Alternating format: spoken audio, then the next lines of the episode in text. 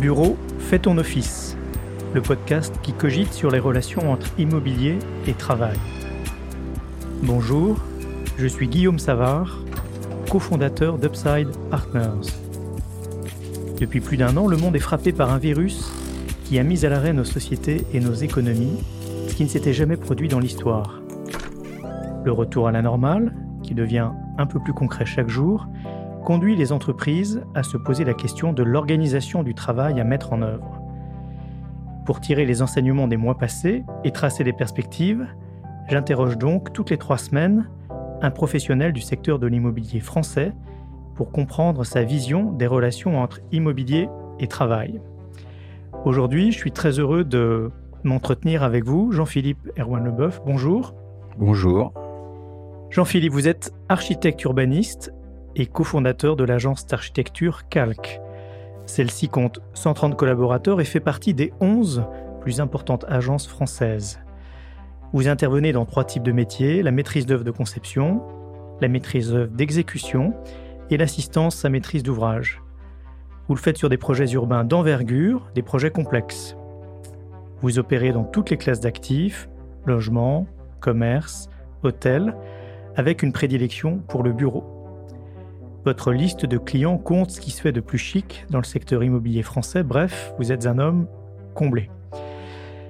Le dernier projet qui vous a occasionné quelques suées est la restructuration de la cité administrative de Paris, 6 17 boulevard Morland, lauréate de l'appel à projet innovant Réinventer Paris.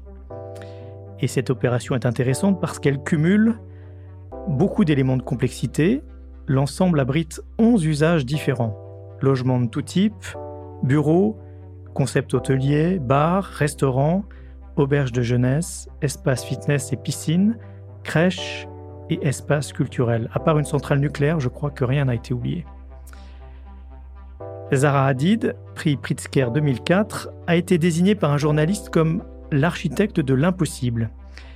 Et je pense, cher Jean-Philippe, que ce titre peut être remis en jeu aujourd'hui et vous être accordé. Cher Jean-Philippe, donc bienvenue à Bureau Fait ton office.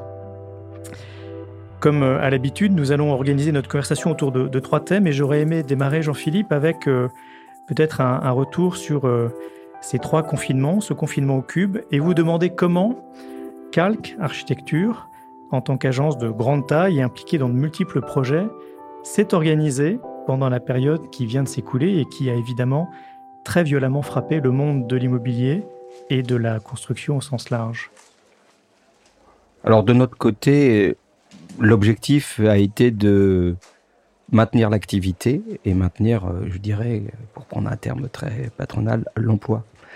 Donc en fait, euh, nous nous sommes organisés, euh, puisqu'on a plusieurs métiers, de façon un peu différente. La première chose sur les chantiers, ça a été de fermer ce qui était à fermer ou sécuriser ce qui était à sécuriser, certains chantiers ayant continué à tourner et euh, d'attendre les directives qui n'allaient pas manquer de revenir vers nous pour nous aider à travailler en sécurité. Sur le côté agence, en fait, tout le monde est parti euh, très clairement en télétravail. Les moyens sont déjà embarqués dans nos agences puisqu'on travaille euh, bien évidemment en, dématérialisé. Et donc, on a beaucoup travaillé à faire travailler l'ensemble des équipes. À partir de là, la question qu'on peut se poser, c'est, euh, au regard de tout le travail effectué, c'est est-ce que l'on referait la même chose? Alors, pour être tout à fait franc, je ne suis pas certain qu'on referait tout à fait la même chose parce qu'on a beaucoup travaillé pour travailler, pour donner la possibilité de travailler. Et finalement, on n'a pas pris assez le temps de réfléchir à ce qui se passait parce que ça a quand même été un moment incroyable et on a réfléchi après coup. Ça veut donc dire que quelque part, on a peut-être loupé certaines opportunités pour se poser, pour réfléchir à nos pratiques et revoir. Voilà. Mais néanmoins, nous avons continué à, travailler et repartir. Nos chantiers ont redémarré assez rapidement, finalement, assez peu d'interruptions. Et donc, euh, on peut dire que, voilà, on a appris comme tout le monde en avançant. Donc, vous avez assuré le, service, Jean-Philippe, pendant cette période. Alors, si l'on prend un peu de recul, euh, peut-être sur euh, sur cette période et que l'on parle maintenant de vos propres réflexions sur votre, sur votre métier, sur les projets que vous concevez. Quels sont peut-être les, enseignements que vous tirez euh, de cette période très particulière qui vient de s'achever? Alors, notre pratique, c'est quand même une pratique très collaborative. Donc, il est vrai que travailler par projet, par groupe, a été très compliqué. Il faut quand même le dire. Il faut ajouter à ça que l'isolement, l'isolement de tout le monde, a été assez euh, préjudiciable, ne serait-ce qu'au moral des uns et des autres. Mais euh, au-delà du, stress lui-même du Covid, puisqu'on ne savait pas, il faut se remettre quand même à distance euh, avec les, les, masques, voire les gants, et les masques qu'on n'avait pas d'ailleurs. en fait, on s'est complètement réorganisé ça a montré euh, une chose, c'est que finalement, ça a montré une grande agilité euh, de nos organisations, une grande agilité de nos organisations, dont je mettrai dedans, bien évidemment, y compris euh, celle de nos clients, de l'ensemble des maîtrises d'œuvre, voire des entreprises. Et ce qui est amusant, c'est que on a un certain nombre de projets qui sont nés pendant cette période-là. Et on s'aperçoit que assez, de façon assez amusante, c'est venu euh, dans certains cas de projets de l'extérieur. C'est-à-dire qu'on a euh, gagné un concours et on a travaillé avec une agence suédoise, donc à distance, sans pouvoir nous voir. D'ailleurs, ça a mis pratiquement neuf mois pour qu'on se retrouve. Mhm. Mais voilà, on a initié des collaborations. On a initié une collaboration avec une agence américaine exactement dans le même temps. Et on voit que les outils que nous avons sont assez euh, intéressants et, performants, puisque en fait, on s'aperçoit qu'à partir du moment où on travaille sur des maquettes numériques, à partir du moment où on sait partager le travail, bah, finalement, on peut travailler sur des fuseaux horaires différents, dans des espaces différents, mais des espaces virtuels euh, très organisés. Donc voilà, donc moi j'ai tendance à dire que euh, ça nous a permis de nous projeter dans ce que pourrait être la suite. Alors la suite, c'est quoi? La suite, c'est de se dire que, bah, voilà, on a des pratiques, euh, par exemple, dans les agences d'architecture d'atelier, donc on a beaucoup de tables, on est, euh, bon, c'est pas toujours facile de se concentrer. Finalement, le télétravail peut répondre à ça.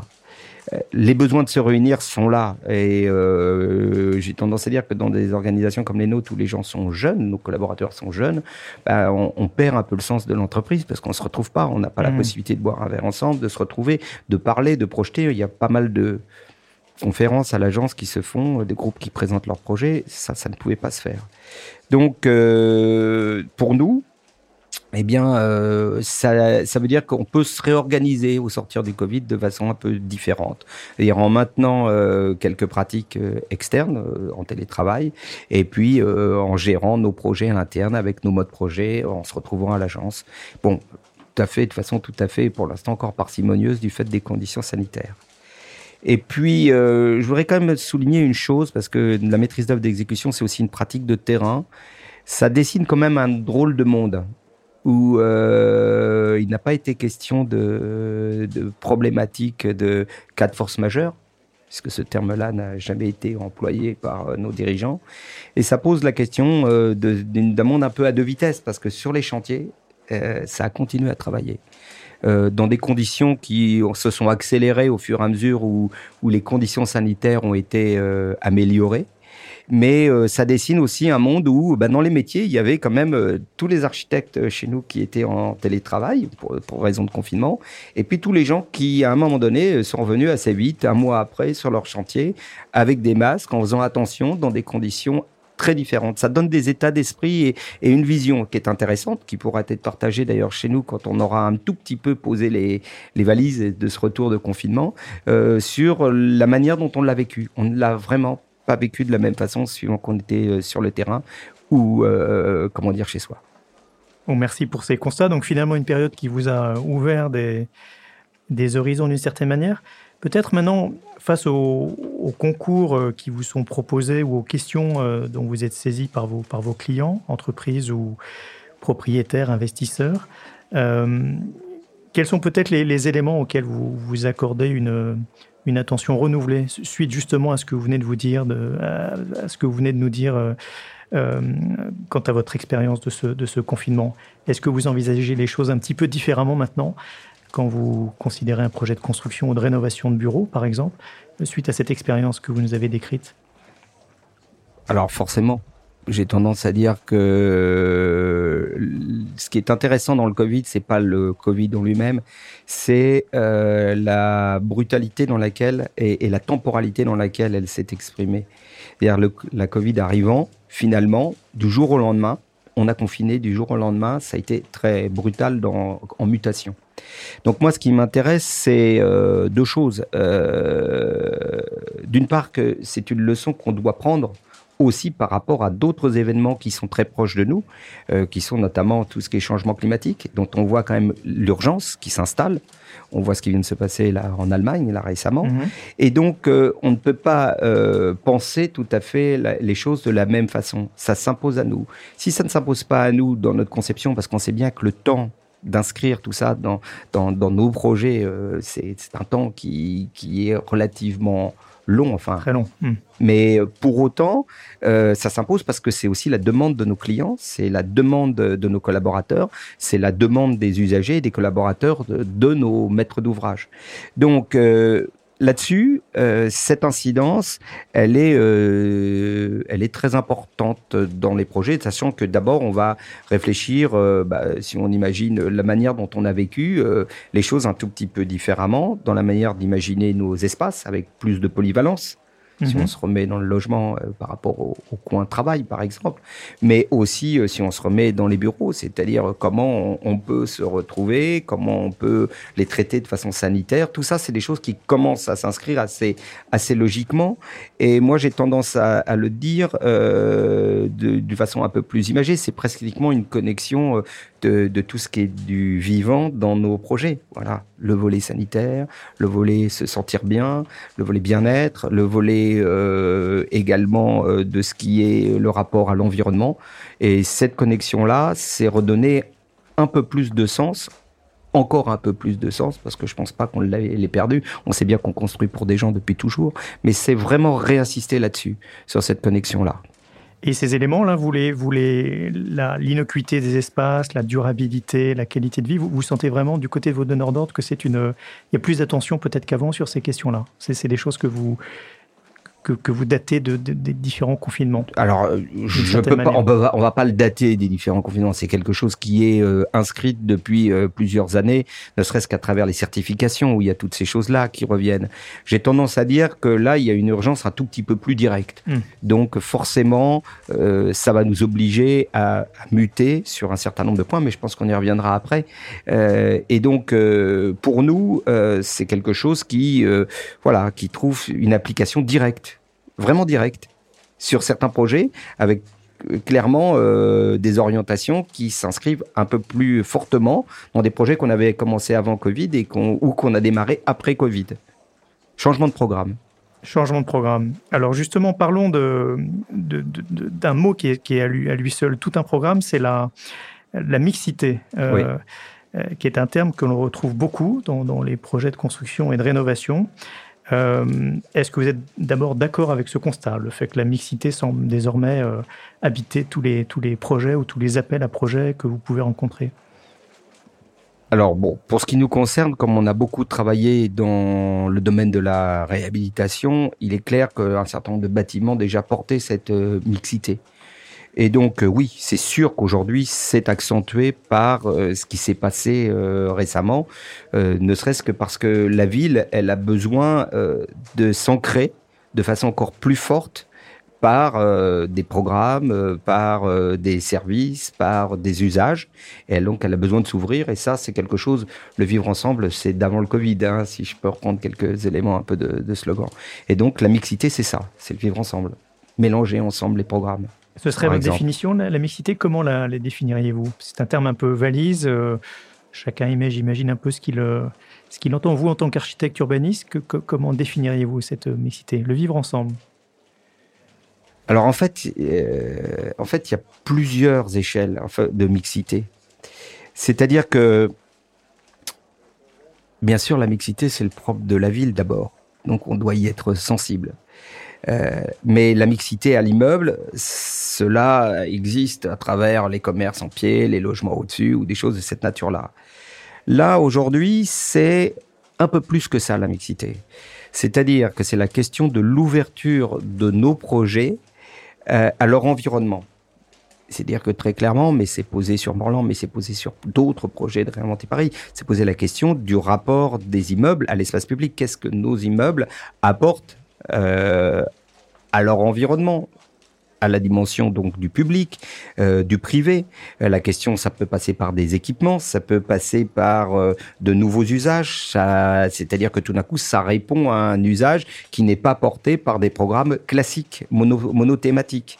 Et donc, c'est vraiment une notion de partage. Le projet, la mixité, c'est des programmes qui partagent euh, un certain nombre de choses avec leur environnement. Ce n'est pas uniquement qu'une question de programme. C'est comme ça que je le vois. Et on trouve ça aussi bien à l'échelle euh, micro. On pourrait dire que c'est la place du travail dans le logement. C'est ça aussi la mixité. C'est-à-dire que tout d'un coup, il faut inventer des logements dans lesquels on pourrait travailler, ça veut dire qu'on peut avoir euh, des, des, logements dans lesquels c'est prévu pour pouvoir installer une petite entreprise, mais ça peut être aussi une réflexion dans le cadre de logements où finalement, je pense que les gens, quand ils vont visiter un logement neuf, là, vont se poser la question, tiens, ben, si demain on doit mmh. télétravailler, comment je me mets? Comment on va s'organiser avec les enfants? Comment ça va fonctionner?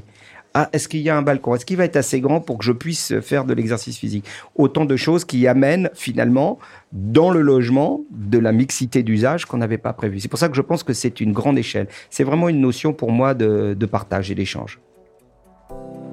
J'aimerais maintenant évoquer avec vous, euh, Jean-Philippe, un, thème un peu tarte à la crème, c'est celui du, logement, euh, qui, est un peu le thème qui revient dans tous les dîners structurellement, en France, on construit trop peu de logements, individuels ou, collectifs, et ce depuis, euh, depuis l'après-guerre.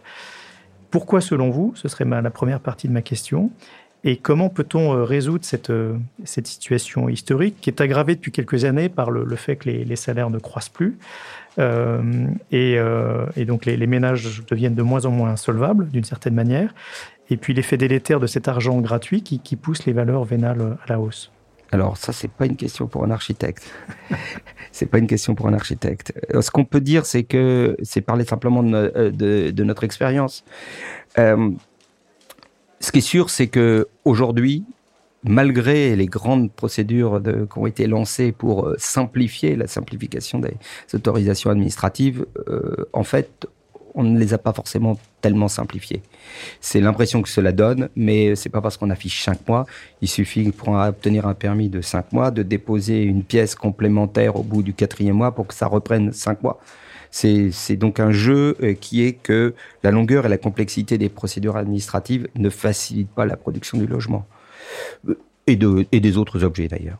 Après, je pense qu'il y a effectivement euh, une problématique euh, depuis toujours, qui est la problématique des coûts du foncier, enfin, en tout cas de la base qui va servir à produire. Et là, il y a discordance entre les coûts de foncier et les coûts de sortie. C'est vrai que c'est quand même assez compliqué. À ça, on a quand même des coûts de construction qui augmentent. Alors, ça augmente pourquoi? Pour plein de raisons. Parce que les constructions deviennent de plus en plus performantes et techniques. Ça, c'est une base. Le fait d'aller chercher des nouveaux matériaux, que ce soit du bois, qui est un matériau ancien, mais qu'on utilise de façon différente, que ce soit les matériaux biosourcés, que ce soit tout ce qui va être lié au réemploi, tout ça, ça coûte de l'argent. Et au final, ça se retrouve dans le prix euh, de production. Donc tout ça, ça se cumule à des coûts de foncier.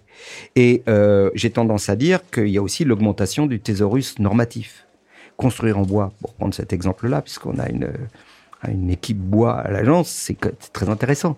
Mais le thésaurus entre le moment où on a monté notre agence, dans l'agence, notre cellule, et le moment où on est aujourd'hui, a, énormément grandi. Et le thésaurus normatif ne va pas dans le sens, forcément, de réduire des coûts. Parce qu'en fait, on cherche, et c'est logique, à bien construire. Et donc, euh, forcément, dans un certain nombre de cas, ce sont des surcoûts. J'ajoute à ça qu'il y a une réflexion plus profonde qui est aussi liée dans le cadre du développement durable à ce qui se passe, construction neuve ou pas. L'artificialisation des sols est un vrai problème. On voit qu'aujourd'hui, ça ne va pas dans le sens de couvrir la France de, de chalandonnettes comme ça avait été le cas à une époque. Mmh. Et à ça, il y a des réponses qui sont en train de se poser, mais qui vont nous changer un peu nos habitudes. Euh, Jean Castex, il y a peu, a annoncé euh, en mai la mobilisation de 350 millions d'euros supplémentaires pour le fonds des friches. Bon, mmh. Ça, c'est vraiment un sujet intéressant qui va dans le sens justement de répondre à l'artificialisation des sols, qui va sans doute dans le sens de produire du foncier à moindre coût et qui va nous ramener sur peut-être d'autres objets, parce que voilà, ça va être un peu plus compliqué, un peu voilà, mais plus intéressant à produire, plus intéressant à fabriquer, et donc en espérant que ça, ça puisse euh, débloquer un certain nombre de choses. Et on n'est plus dans de la production neuve, mais dans de la production de logements un peu plus, un peu plus finalement, euh, peut-être que des bâtiments en plein champ, entre guillemets. Alors vous n'évoquez pas dans les raisons de de cet envolé des, prix de, l'immobilier résidentiel et la difficulté pour les gens à se loger, le fait que les maires n'octroieraient plus de permis de construire. Est-ce que vous êtes d'accord avec cette, euh, cette cause éventuelle? Qu'en pensez-vous? Alors, pour ce qui me concerne, je, je ne pense pas qu'on puisse le poser tout à fait comme tel. Pour qu'un maire octroie un permis de construire, il faut qu'il ait il faut qu'il ait des projets. Donc, si dans les communes, il n'y a pas de foncier, il n'y a pas de projet, il n'y a pas de permis. Et donc très clairement, les statistiques donnent raison à cette assertion parce que aujourd'hui, euh, eh bien, euh, il y a une baisse des permis de construire, il y a une baisse des demandes, et, des délivrances de permis. Je pense qu'aujourd'hui, on est peu de temps après les municipales. Il y a une manière de, de, pousser à la production de logements. La production de, eh de, plans locaux d'urbanisme, euh, intercommunaux ou pas, euh, dans lequel on peut intégrer un certain nombre de choses. Il est clair que si on ne peut pas toucher euh, au prix du foncier, bah, si on peut par l'impôt éventuellement ou par l'incitation, enfin il y a différentes manières de faire, on peut par la règle. Donc c'est ces règles-là qui vont orienter la destination des futures constructions. Et à partir de là, même si le foncier peut dormir longtemps, quand on n'est pas pressé, hein, quand, on a, quand on en a beaucoup en tout cas, euh, cela bouge un peu le, le, mode de, de voilà, de, de, de, fonctionnement des sols, de fonctionnement et de vie de la ville. Donc je pense que là, c'est très clair. Euh, un certain nombre d'élus se sont prononcés et vont faire bouger les choses. Donc on devrait avoir la capacité, c'est la capacité du politique à éventuellement euh, donner peut-être des incitations à à, muter. Voilà, un peu moins de bureaux, un peu plus de, logements. Et sûrement la mixité va permettre euh, d'avoir un travail sur les valeurs. C'est-à-dire que là, nous avons des opérations, là, où on a un commerce en bas, euh, des logements, alors pas toujours euh, des logements monothématiques, hein, mmh. accessions, sociaux, voire intermédiaires, et puis des bureaux adaptés à l'endroit où c'est, c'est-à-dire c'est pas forcément des gros immeubles de bureaux. Et c'est euh, de la divisibilité horizontale dans certains cas, ce qui est assez intéressant, et mixée, y compris pour les logements. Donc on arrive à des objets qui sont assez intéressants, et ces objets-là, parce qu'il y a euh, un ensemble de valeurs différentes, permettent de ramener euh, quelque chose qui rend possible. Puisque quand on est capé en prix de sortie, c'est sûr que c'est compliqué.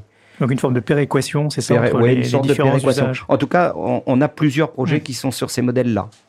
Et euh, je pense que ça, ça va marcher également par le fait que euh, il y a quand même une perte de solvabilité des ménages.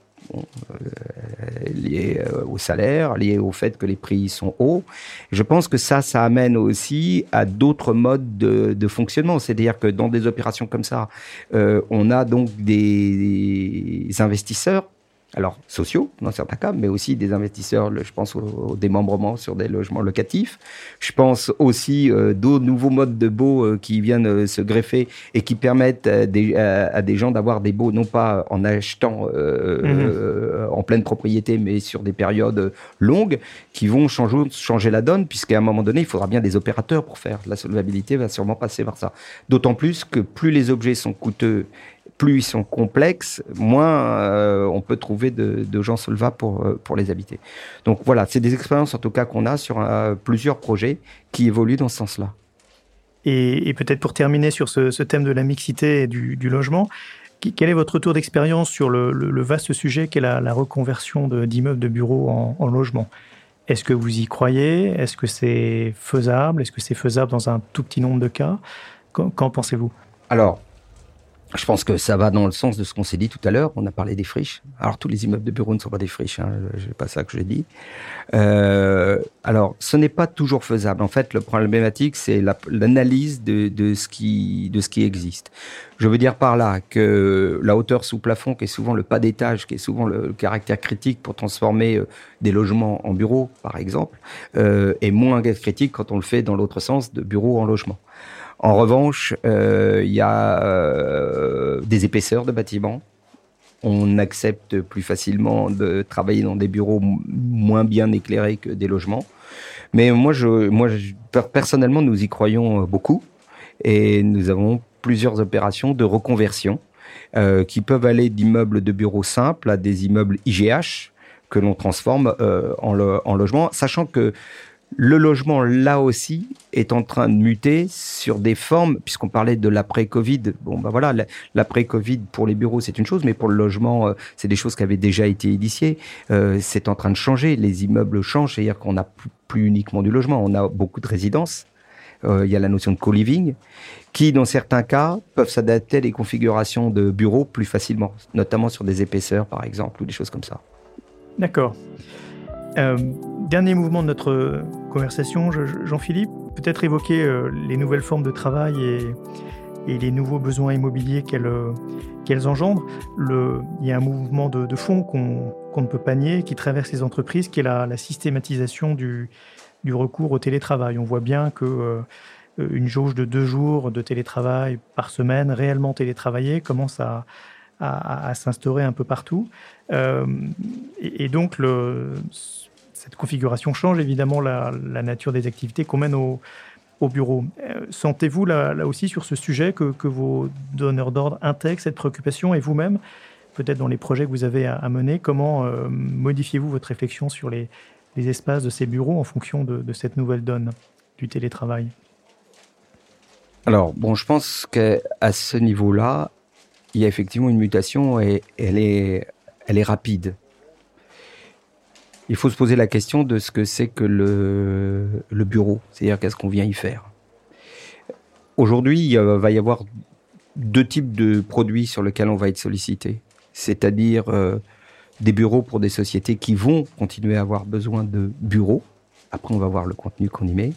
Et puis, bien évidemment, tous les bureaux qui sont euh, les bureaux, euh, le turnkey office dans lequel on arrive, on ouvre la porte, on a un bail qui est monté en quelques jours et on s'installe et on a tout. Donc, en fait, c'est les, un peu les, deux extrêmes euh, de, bureaux, sachant que l'un n'empêche n'empêche pas l'autre y compris pour des sociétés qui vont venir s'installer dans leurs bureaux et qui vont avoir besoin de capacités, enfin, Guillaume, euh, vous avez euh, œuvré euh, sur ce type de sujet et, produit de la littérature également dessus. Donc ça, ce sont les deux éléments. Donc qu'est-ce qu'on va remettre dans le bureau? Bah, Très clairement, on est, on vient au bureau après le télétravail pour se rencontrer, pour échanger, pour partager, pour prendre éventuellement des instructions. La notion d'espace de, rassemblement est, est, un peu est important.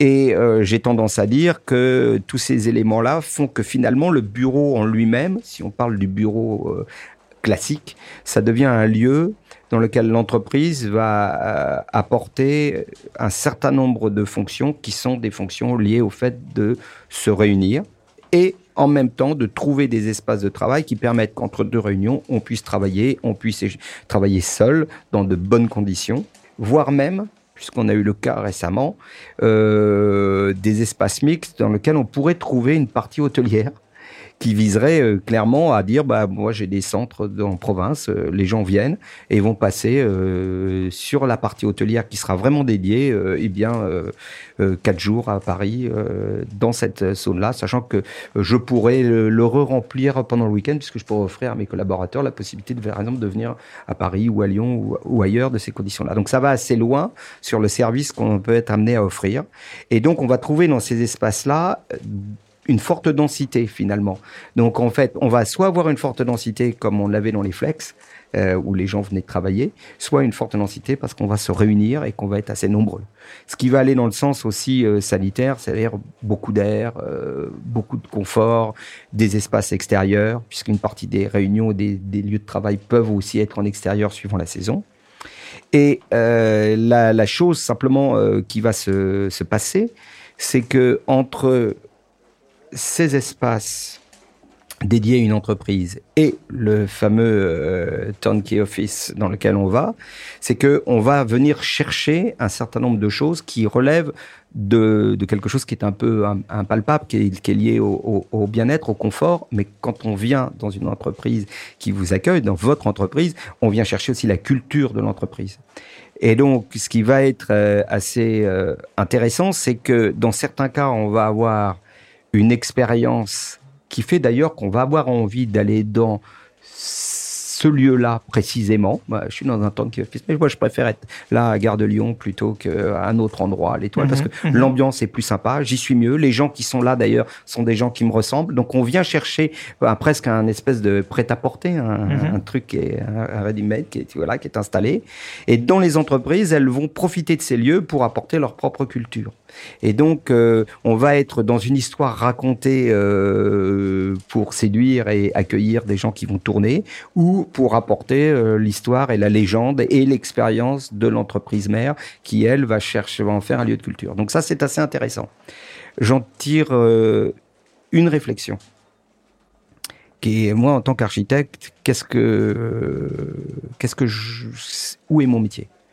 Très clairement, quand le bureau il est, euh, il est livré, fini, il n'y a plus qu'à mettre sa clé pour rentrer et vivre à l'intérieur.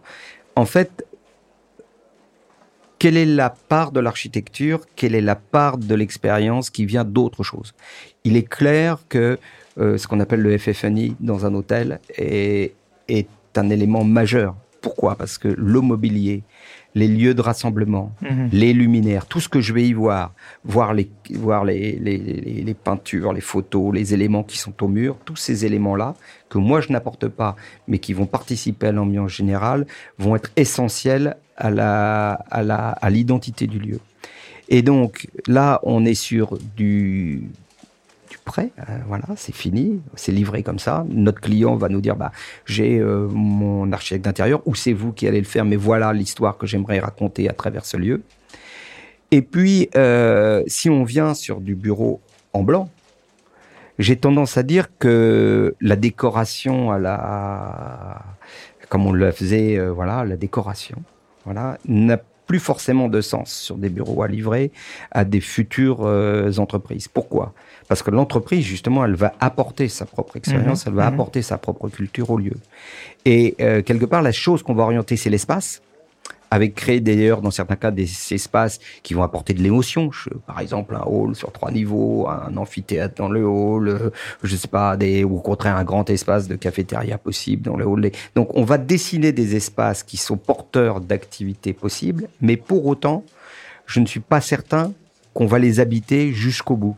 Parce que euh, il y a deux raisons. D'une part, l'entreprise va amener son image à l'intérieur, et donc c'est essentiel qu'elle soit libre de le faire.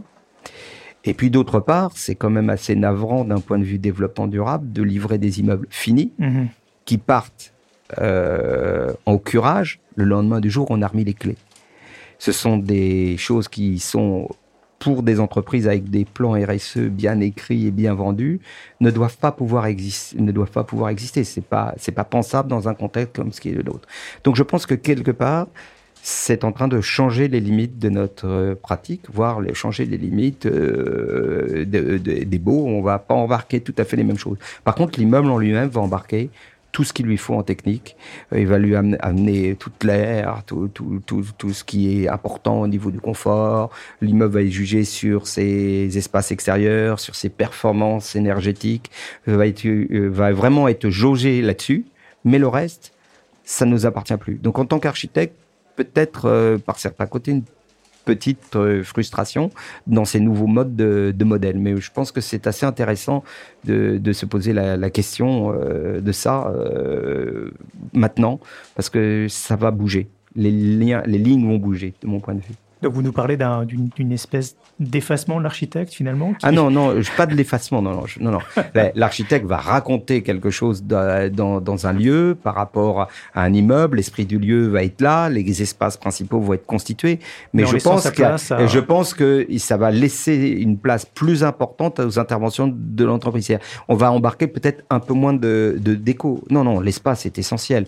Il y a des, c'est quand même très triste certains espaces de bureaux très plats, euh, très très long, euh, voilà, ou mal éclairé. Non, ça, ça va être le plus. Ça va être aussi les matériaux, les bâtiments, les immeubles de bureaux en bois, par exemple, embarquent intrinsèquement par le matériau des ambiances, euh, des, par la chaleur des matériaux qui sont essentiels et que les gens, je pense, vivent bien. On a livré un immeuble euh, récemment avec l'ensemble des façades en bois. Ça, ça, enfin, voilà, ça, c'est quelque chose de fort. Tous les gens qui rentrent dedans euh, participent à ça. Les terrasses, toute cette architecture, l'architecture est bien là. Merci, cher Jean-Philippe. Un instant, vous avez failli nous faire penser que l'architecte ne servait plus à rien, mais ça n'est pas vrai. Non, non, non. je vous souhaite tout le succès pour le projet Morland. Je sais qu'il vous tient à cœur et que c'est un, très beau projet, très, très complexe. C'était Bureau Fait ton office, le, podcast qui cogite sur les relations entre immobilier et travail.